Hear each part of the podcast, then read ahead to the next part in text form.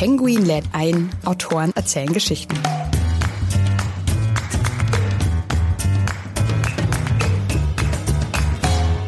Viele Phänomene, die mich beschäftigt haben. Also der Rechtsruck in Europa, die Reaktion auf die Flüchtlingssituation 2015, aber auch das Verhalten von so urbanen Kosmopoliten in den Großstädten, dass die sich so individualisieren und immer so Quinoa-Salat mit Chiasamen essen. Also das hat mich, hat mich einfach gefragt, wie kann man das alles zusammenführen? Und dann durch diese Aha-Erlebnisse habe ich gemerkt, viele Phänomene unserer Zeit, unserer Kultur sind besser verständlich, besser erklärbar, wenn man sich die Psychologie anschaut, speziell die Moralpsychologie. Hallo und herzlich willkommen bei Penguin Lit ein, Autoren erzählen Geschichten. Ich bin Ann-Kathrin Eckhardt. In jeder Folge lernen wir gemeinsam spannende Autorinnen und Autoren und natürlich ihre Bücher kennen. Schön, dass ihr dabei seid. Heute bei mir zu Gast ist Philipp Hübel. Von 2012 bis 2018 war er Juniorprofessor für theoretische Philosophie an der Universität in Stuttgart. Und obwohl Hübel Philosoph ist, schreibt er ziemlich leicht verständliche Bücher, darunter Bestseller wie Folge dem weißen Kaninchen in die Welt der Philosophie. In seinem neuen Buch Die aufgeregte Gesellschaft, das gerade bei C. Bertelsmann erschienen ist, schreibt Hübel, Emotionen prägen nicht nur unsere Moral, sondern spalten auch die Gesellschaft. Herzlich willkommen, Philipp Hübel. Hallo. Fangen wir an mit ein paar Sätzen, die Sie bitte vervollständigen. Wer im Schlafzimmer bügelt, wählt eher konservativ. Wer sich nackt auf dem Sofa lümmelt, wählt sehr wahrscheinlich linksliberal, also progressiv. Wer im Restaurant immer ein unbekanntes Gericht bestellt, auch sehr typisch für linksliberales Denken.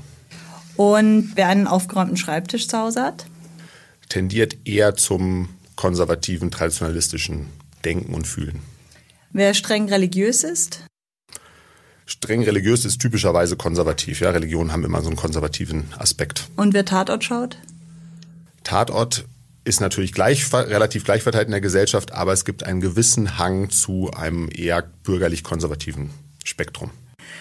Sie sagen, und das ist eine zentrale Aussage Ihres Buches, unser Lebensstil lässt Rückschlüsse auf unsere Überzeugung und Werte zu. Wie kommen Sie zu dem Schluss?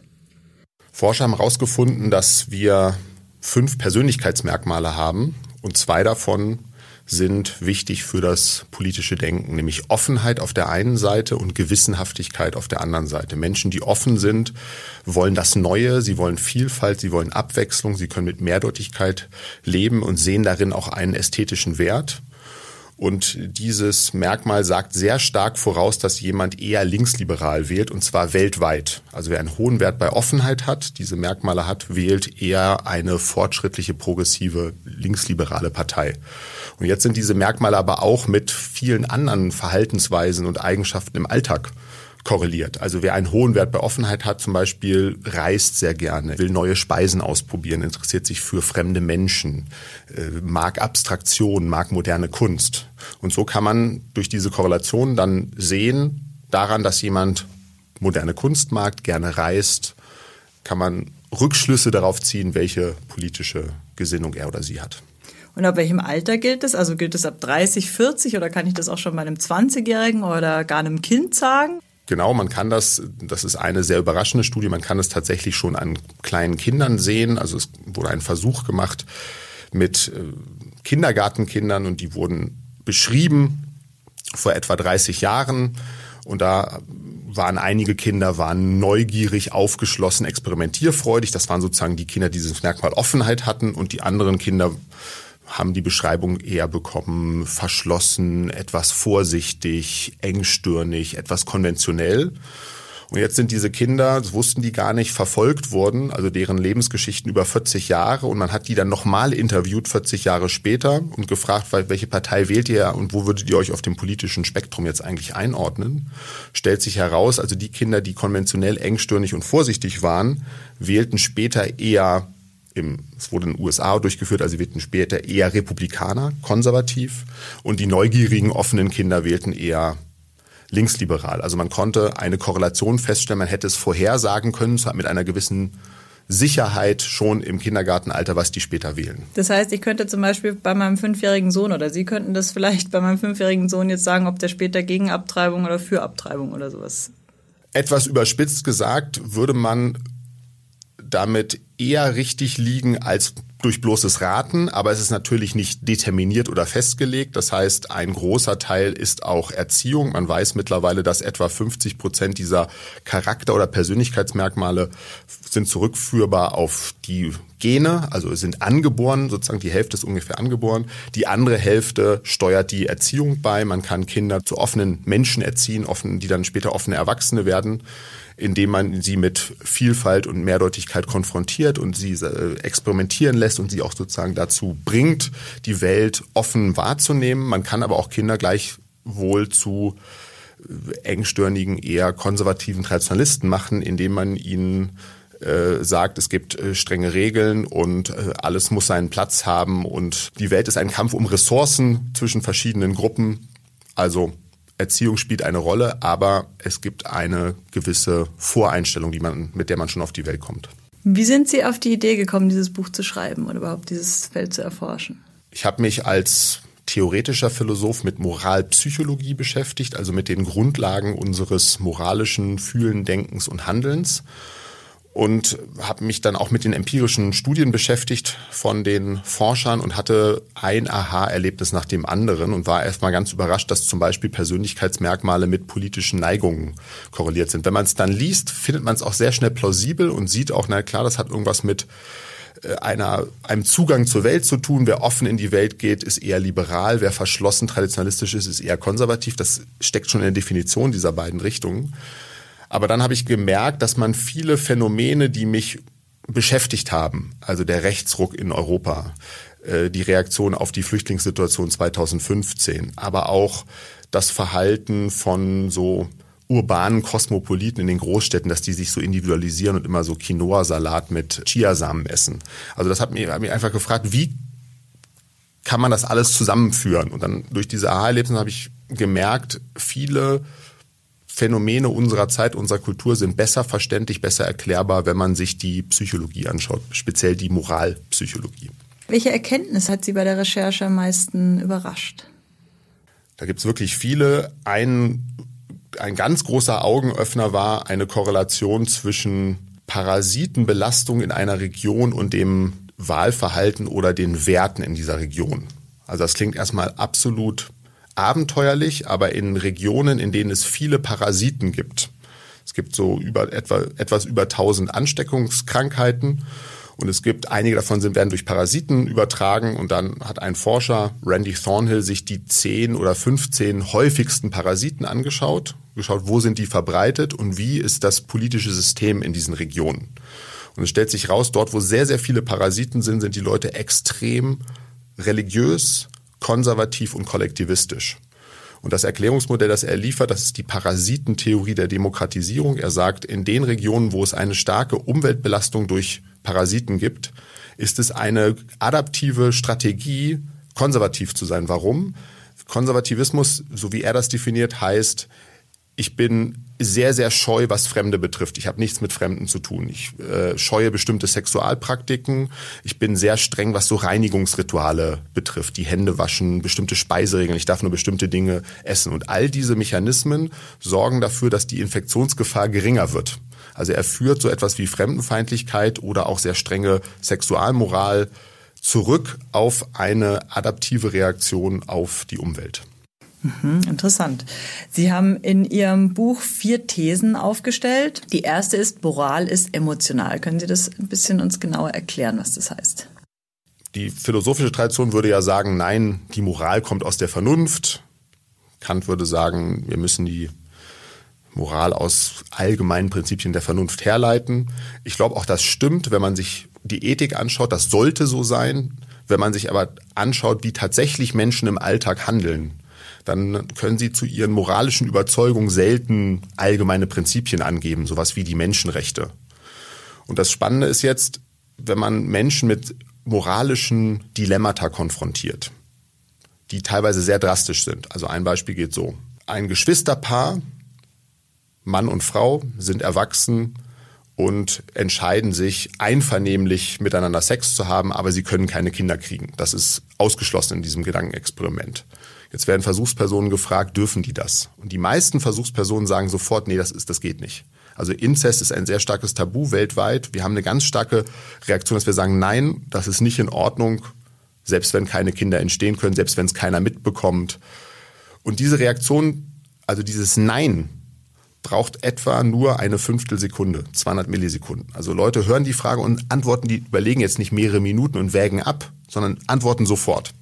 Also sie haben so ein ganz starkes Moralgefühl. Und jetzt kann man zeigen, dass wenn man nachfragt, können die das eigentlich nicht rational begründen. Sie können nicht sagen, es gibt ein allgemeines Prinzip, dass ein Schaden entsteht oder es hat was mit Gerechtigkeit und Autonomie zu tun, sondern sie sagen, es fühlt sich falsch an, können aber eigentlich nicht eine Begründung liefern.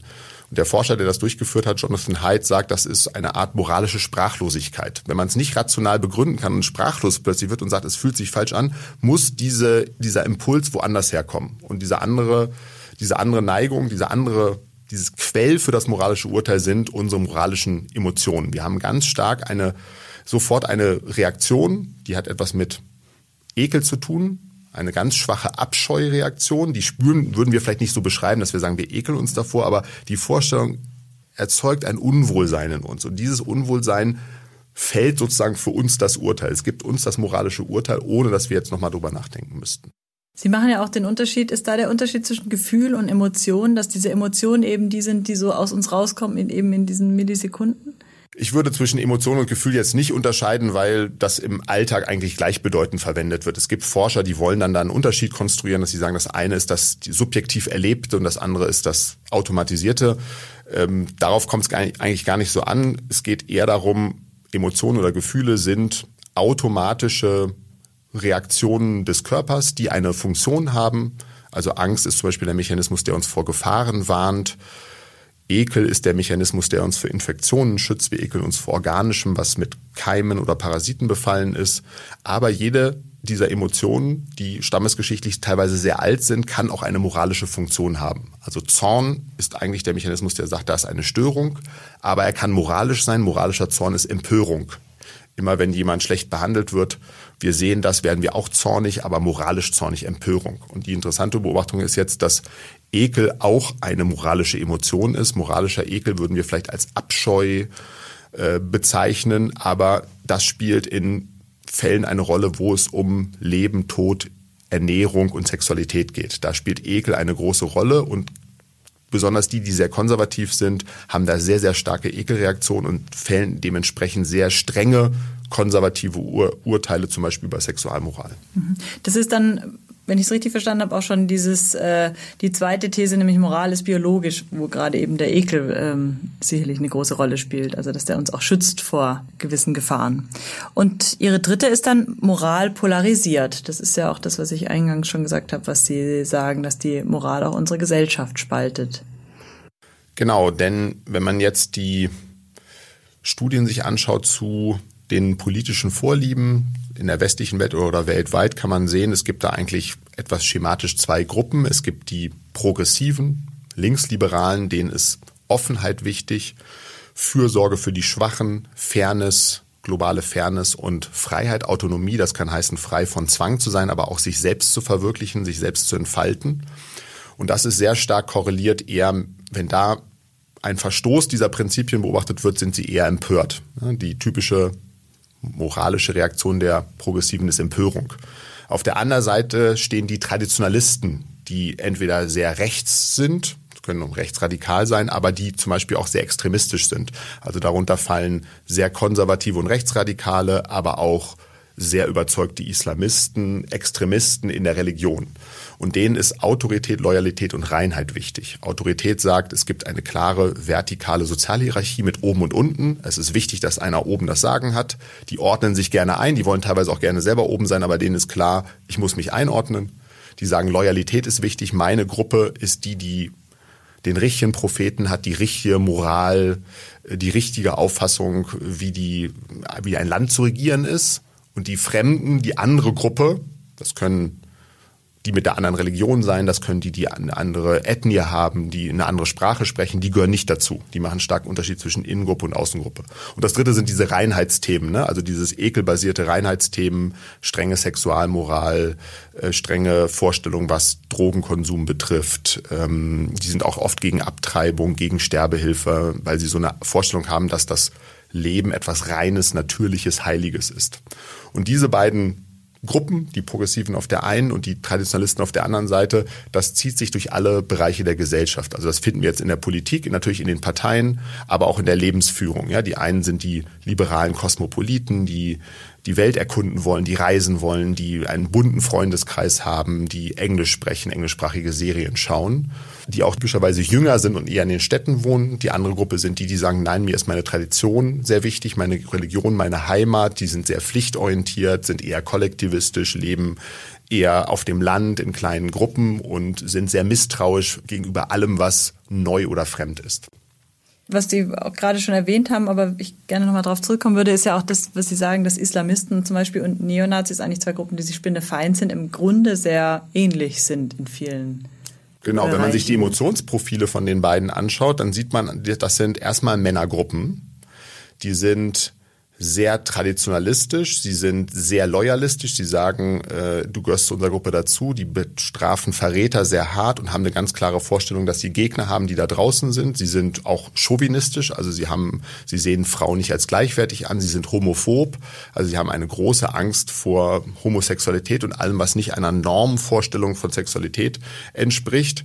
Und sie sind auch beide in gewisser Weise haben sie denselben Gegner, nämlich das liberale kosmopolitische Bürgertum. Ja, die sagen, diese Hedonisten, die dieses liberale Leben führen, das wollen wir nicht. Die sehnen sich entweder, wenn es Neonazis sind, nach so einer Art autoritärem Großdeutschland.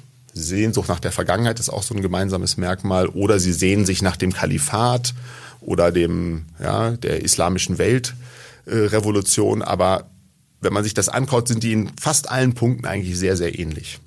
Jetzt hat der Verhaltensforscher Robert Sapolsky, der hat mal gesagt, ein Progressiver ist ein Konservativer, der noch nie überfallen wurde. Würden Sie dem zustimmen? Ja, das ist, glaube ich, eine sehr, eine sehr gute Pointe, um eine wissenschaftliche Einsicht zu verdeutlichen.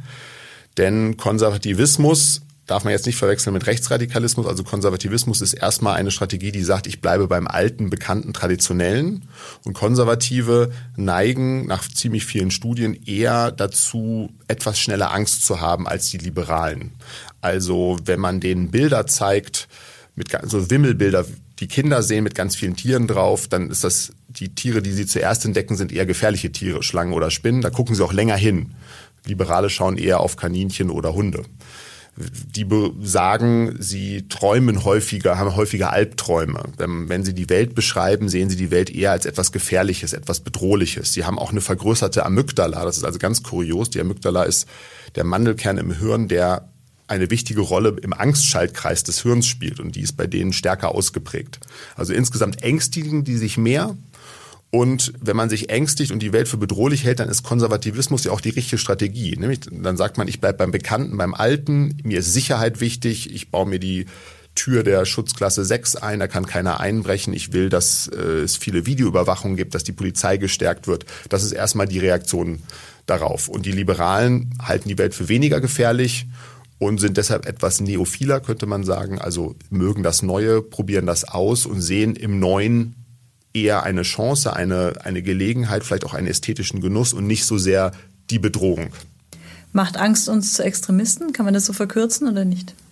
Angst ist auf jeden Fall ein Faktor, der erstmal Menschen konservativer macht. Das kann man auf jeden Fall zeigen. Je mehr sich Menschen ängstigen, desto konservativer sind sie und desto mehr wollen sie auf, gehen sie auf Sicherheit. Aber ich glaube, der Sprung zu sagen, Angst macht uns, macht Menschen rechtsradikal, der ist nicht belegt durch die empirische Forschung. Denn Angst ist erstmal der Mechanismus, der sagt, oh, das ist was Gefährliches, das meide ich, ich gehe weg, ich fliehe oder halte mich da raus. Rechtsradikalismus ist gekennzeichnet durch ein anderes Merkmal, nämlich durch Fremdenfeindlichkeit. Und Fremdenfeindlichkeit, die oft in einem Extremfall dann auch mit einer Abwertung, also die Soziologen sagen dazu, gruppenbezogene Menschenfeindlichkeit, ne? also eine Abwertung von anderen Gruppen einhergeht. Und das kann so weit gehen, dass auch irgendwann Gewalt im Spiel ist, dass die Menschen, die anderen Gruppen so stark abgewertet werden, dass sie nicht mehr als gleichwertige Menschen gesehen werden. Und dieser Schritt mag ursprünglich aus einer Angst entspringen, aber da muss immer noch etwas hinzukommen und das zeigt wieder die Forschung, da kommt tatsächlich diese Ekelkomponente hinzu. Erst wenn man einen Menschen als eklig, minderwertig ansieht, da gibt's verschiedene Mechanismen, wie das zustande kommen kann, dann erst wird die Bereitschaft auch erhöht, gegenüber diesen Menschen Gewalt anzuwenden, sie zu diskriminieren, äh, sie auszuschließen. In Ihrem Buch kommen auch sehr viele Gedankenexperimente vor. Das haben Sie vorher auch schon, so wie mit den Geschwistern gesagt. Ich fand die wirklich sehr interessant. Bin gestern äh, sehr viele durchgegangen, auch mit Freunden drüber gesprochen. Gehen wir auch hier mal ein paar, paar von diesen Gedankenexperimenten durch. Vielleicht ähm, erzählen Sie die Experimente und wir reden danach darüber, zu welchem Schluss oder ob man überhaupt zu einem Ergebnis da kommen kann oder zu einer Antwort für sich. Wir fangen mal an mit dem, mit dem Kind in den Teich-Fallexperiment. Genau, das ist ein Gedankenexperiment von Peter Singer, einem amerikanischen Philosophen, Ethiker, und er hat sich gesagt, stell, stellen Sie sich mal folgende Situation vor. Sie kommen an einem flachen Teich vorbei und da ist ein Kind reingefallen, das droht zu ertrinken. Das ist vollkommen ungefährlich, das rauszuziehen. Aber es ist klar, wenn man da reingeht mit dem neuen Anzug oder dem neuen Kleid, dann wird man den Anzug oder das Kleid ruinieren. Also es ist klar, man kann das Kind leicht rausziehen, das retten, aber der Anzug von, im Wert von 400 Euro, das ist jetzt einfach mal so gesetzt, ist danach ruiniert. Die Kleidung ist kaputt. Und dann fragt er, kann man die Menschen jetzt fragen, würden sie das Kind aus dem Teich ziehen? Und jeder würde sofort sagen, selbstverständlich ziehe ich das Kind aus dem Teich. Also ich lasse das Kind ja jetzt nicht ertrinken. Und jetzt sagt Peter Singer, jetzt überlegen dir, überleg dir folgenden Fall. Auf der ganzen Welt, in den ärmsten Regionen der Welt, sterben Kinder an Malaria zum Beispiel oder weil sie ganz einfache Schutzimpfungen nicht haben. Und es würde wenig Geld kosten, um sie zu retten. Also es gibt da Berechnungen, also wenn man einen Euro pro Tag spendet, dann kommt man ungefähr auf 400 Euro im Jahr. Das reicht aus, jedes Jahr, um ein Kind bis zur Volljährigkeit mit den wichtigen Medikamenten zu versorgen. Warum spenden, spendet jetzt nicht jeder 400 Euro? Wenn, er, wenn man bereit ist, 400 Euro für ein Kind zu opfern, das einem sehr, sehr nahe ist, das da im Teich ähm, zu ertrinken droht, und man weiß, an anderen Stellen der Welt gibt es ähnliche Fälle, Kinder, die auch zu sterben drohen, wenn man jetzt nicht Geld spendet, warum spendet man dann nicht?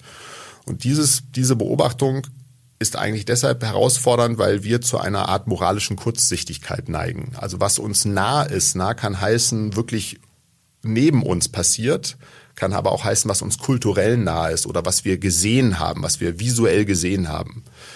Da reagieren wir sehr stark emotional und, und sind auch bereit zu helfen. Solange es aber abstrakt bleibt, wenn wir nur Zahlen lesen, 30.000 Menschen sind in Jemen gestorben, wir sehen dazu keine Bilder, dann geht uns das nicht so nah. Obwohl man ja sagen müsste, wenn ein Mensch stirbt und uns geht das nahe, müsste es ja 30.000 Mal so schlimm sein, wenn wir diese Zahl hören. Aber irgendwann, wenn die Zahl groß wird, verlieren wir den Bezug dazu und es geht uns nicht mehr so nah. Und Singer würde dafür argumentieren zu sagen, wir müssen davon also eigentlich abstrahieren von unseren Emotionen, weil die Emotionen uns zwar geneigt machen zu helfen, aber in die Irre leiten. Sie, wir helfen nur denen, die zufälligerweise in unserer Nähe sind und das dürfte in der Ethik eigentlich keinen Unterschied machen. Und wir es eben von sowas ja lapidarem wie der Nähe hm, abhängig machen, ob wir ja. äh, ob wir helfen oder nicht. Also ich fand die die Gedankenexperimente im Buch machen Dinge, die man eigentlich schon weiß, aber bringen sie einem noch mal sehr viel klarer vor Augen. Auch interessant ist das äh, viel bekanntere Beispiel mit dem Zug man kann eine Weiche umstellen, entweder der Zug rast auf fünf Bauarbeiter zu, die damit tot wären, oder man kann die Weiche umstellen und auf einen leiten. Macht man das? Genau, also diese Weichenstellerfälle hat sich eine, äh, also es haben sich zwei Philosophinnen ausgedacht, Philippa Foot und Judith Jarvis Thompson. Und ähm, die Grundidee geht so, also wie gesagt, dieser Zug fährt los, äh, er fährt auf fünf Gleisarbeiter zu, die sind nicht zu retten, also die können das auch nicht hören, die kann man nicht warnen, das muss man jetzt einfach für dieses Gedankenexperiment schlucken. Die einzige Chance, die man hat, man steht irgendwo anders, man kann die Weiche umlegen und dann stirbt nur einer. Und jetzt werden die Leute gefragt, soll man die Weiche umlegen? Ähm, und über 80 Prozent, je nach Versuch, also irgendwas zwischen 80 und 89 Prozent sagen in dem Fall, ja, man soll die Weiche umlegen. Es ist schlimm, wenn einer stirbt, aber es ist besser, wenn nur einer stirbt, als wenn fünf sterben. Und da scheinen wir sehr starke konsequenzialistische Intuitionen zu haben, wie Philosophen sagen. Also uns kommt es auf die Folgen an. Wir rechnen gegeneinander auf. Wir sagen fünf tot, einer tot, was ist schlimmer? Naja, wenn man es gegeneinander aufwiegt, einer tot ist nicht so schlimm wie fünf tot. Und jetzt sind die Varianten dieses Experiments, die werden dann sehr, sehr spannend und haben zu unglaublichen Diskussionen geführt. Julius Davis Thompson hat dann eine Variante sich überlegt, äh, was ist, wenn man äh, auf einer Brücke steht und da rast wieder der Zug da unten lang, die fünf Gleisarbeiter drohen zu sterben. Und die einzige Chance, die man hat, um diesen Zug zu stoppen, ist ein Mann mit einem Rucksack, er hat einen ganz, ganz schweren Rucksack auf. Wenn man den mit dem Rucksack zusammen runterstößt, nur diese Gesamtlast kann sozusagen den Zug dann stoppen. Man kann sich jetzt nicht selber opfern oder so, würde man den runterstoßen. Und da sagen nur etwa 30 Prozent, wir würden den runterstoßen. Und auf den ersten Blick ist das kurios, weil die Fälle sich eigentlich äußerlich erstmal nicht unterscheiden. Man rettet, man opfert einen, um fünf zu retten. Kill one, Save N, sagen die Philosophen, also töte einen, rette fünf. Äußerlich unterscheiden die sich nicht, aber die Urteile der Menschen sind extrem unterschiedlich in den beiden Fällen. Nur dadurch, weil man einmal aktiv jemanden Genau, und das ist dann die Lösung. Das ist dann jetzt nicht nur, also es ist philosophisch natürlich diskutiert worden, welche Rechte werden verletzt und welche Prinzipien spielen da eine Rolle, aber es ist auch interessanterweise inzwischen psychologisch untersucht worden, auch neurologisch sogar. Und es kommt raus, dass Menschen so eine Art Tötungshemmung haben, also eine Angst, jemanden zu töten, die wird immer dann aktiviert, wenn man etwas selber mit den eigenen Händen tun muss oder zumindest mit der eigenen Kraft und wenn man den anderen noch als Mittel zum Zweck verwendet. Also ich muss diesen Mann da mit dem Rucksack, muss ich selbst runterstoßen, entweder mit meinen Händen oder ich kann ihm auch irgendwie anders einen Schubs geben und ich verwende ihn als lebenden Zugstopper. Ne, ich mache ihn zu einem Objekt. Und wenn das zusammenkommt, haben wir eine sehr, sehr starke Hemmung, jemanden zu töten. Wenn es nicht zusammenkommt, wie in diesem anderen Fall, bei diesem Weichenstellerfall, wo ich nur die Weiche umlege, ich behandle niemanden als Mittel zum Zweck und meine Kraft ist auch nicht die, die jetzt zu den den einen Gleisarbeiter da zu Tode befördert, sondern ich leite eigentlich nur eine Kraft, die schon besteht, um, dann haben wir nicht so eine starke Tötungshemmung. Und der Forscher, der das untersucht hat, Joshua Green, der sagt, naja, das ist schon interessant, aber es ist auch irgendwie ethisch relevant, dass Menschen, wenn sie nicht ihre eigene Kraft einsetzen, plötzlich in manchen Fällen bereit sind, andere Menschen zu töten, obwohl das für die Person keinen Unterschied macht. Also Leute, die, die gefragt werden, was ist, wenn ich so einen Hebel betätige und da gibt es so eine Falltür und da fällt dieser Mann mit dem Rucksack runter. Da sagen dann plötzlich schon 60 Prozent, das ist in Ordnung. Für den Rucksackträger macht das natürlich keinen Unterschied, für den ist das gleich schlimm. Und warum macht das für Menschen jetzt einen Unterschied, ob man entfernt ist 20 Meter und sozusagen eine Weiche umlegt oder ob man ihm selber den Stoß gibt? Aber wir machen emotional da einen sehr, sehr starken moralischen Unterschied. Sind es Fragen wie diese, die Sie zum Philosophiestudium bewogen haben? Interessanterweise bin ich sozusagen ein bisschen spät berufen, was Ethik betrifft. Das habe ich so auf dem zweiten Bildungsweg gemacht. Ich habe mich sehr viel mit theoretischer Philosophie beschäftigt und zur Philosophie gekommen bin ich durch meinen Schul, mein, meine Schulzeit. Also wir hatten einen Philosophieprofessor, der bei uns einen Lehrauftrag hatte und das war eine wahnsinnig tolle Situation. War ein ganz kleiner Kurs von vielleicht sechs, sieben begeisterten Schülern, Schülerinnen und Schülern, die äh, da diese so eine Art kleines Pro-Seminar bekommen haben in Philosophie und das hat mich so begeistert, dass ich das unbedingt dann studieren wollte. Und dann sind Sie auch gleich Juniorprofessor geworden oder wie kamen Sie da zu der Professur? Da bin ich so ein bisschen reingeschlittert, wenn ich ganz ehrlich bin. Ich habe nie vorgenommen, eine Uni-Karriere zu machen, habe aber nach der Masterarbeit wollte ich unbedingt dann äh, eine Doktorarbeit schreiben. Nach meiner Doktorarbeit kam ein Stellenangebot meines damaligen Doktorvaters und dann wurde diese Stelle ausgeschrieben und ich habe mich da mehr zum Spaß beworben, weil ich das üben wollte, dachte, für später ist es mal wichtig. Und dann hat das irgendwie funktioniert und dann bin ich am Ende Juniorprofessor gewesen für sechs Jahre. Nicht schlecht. Wer ist Ihr Lieblingsphilosoph? Das sage ich immer Woody Allen, weil äh, der alles kann, der ist äh, Existenzialist, aber auch Schriftsteller, äh, Regisseur, Schauspieler. Und Ihre Lieblingsgestalt in der Geschichte, wer ist das? Lieblingsgestalt in der Geschichte, das ist, oh, das, äh, da sollte man eine gute Antwort drauf haben, habe ich keine. Weiter. Müsste man vorbereiten, ja. Haben Sie einen Lieblingshelden äh, oder Heldin in der Wirklichkeit? Lieblingsheld in der Wirklichkeit. Also ich bin extrem, von meinem Wesen leider so anti-autoritär, dass ich äh, Also ich, es gibt große Intellektuelle wie Noam Chomsky zum Beispiel, die, die, der mich sicherlich sehr stark beeinflusst hat in meinem Studium. Aber ich ja, scheue mich davor, Menschen als Helden zu bezeichnen. Und eine ganz einfache Frage zum Schluss. Welches Buch liegt gerade bei Ihnen auf dem Nachttisch? Die Geschichte des Nationalsozialismus von Ernst Pieper, der auch mein Agent ist. Aber den genauen Titel fällt mir jetzt nicht ein. Philipp Hübel, vielen Dank für das Gespräch. Danke. Danke fürs Zuhören bei Penguin lädt ein, Autoren erzählen Geschichten. Wir haben von Philipp Hübel erfahren, dass Islamisten und Neonazis einiges gemein haben, was Menschen wählen, die im Schlafzimmer bügeln und dass man schon von Kindern erahnen kann, was sie später einmal wählen werden. An penguin at randomhouse.de könnt ihr schreiben, wenn ihr Lob, Kritik, Anmerkungen oder Fragen habt. Die Mailadresse findet ihr auch in den Show Notes. Und jetzt einfach den Podcast abonnieren und keine Folge mehr verpassen. Egal ob bei iTunes, Spotify oder Deezer oder überall, wo es Podcasts gibt. Ich freue mich jetzt schon auf die nächste Folge, denn dann ist hier der Dokumentarfilmer Jan Haft zu Gast, der bei Penguin gerade sein Buch Die Wiese Lockruf in eine geheime Welt veröffentlicht hat. Im Gespräch mit meiner Kollegin Andrea Lindner nimmt er uns mit auf eine Entdeckungsreise in ein Paradies, in dem hunderte Pflanzen und Tiere leben, deren Naturgeschichte oft noch gar nicht richtig erforscht ist. Tschüss und vielen Dank, eure Ann-Kathrin.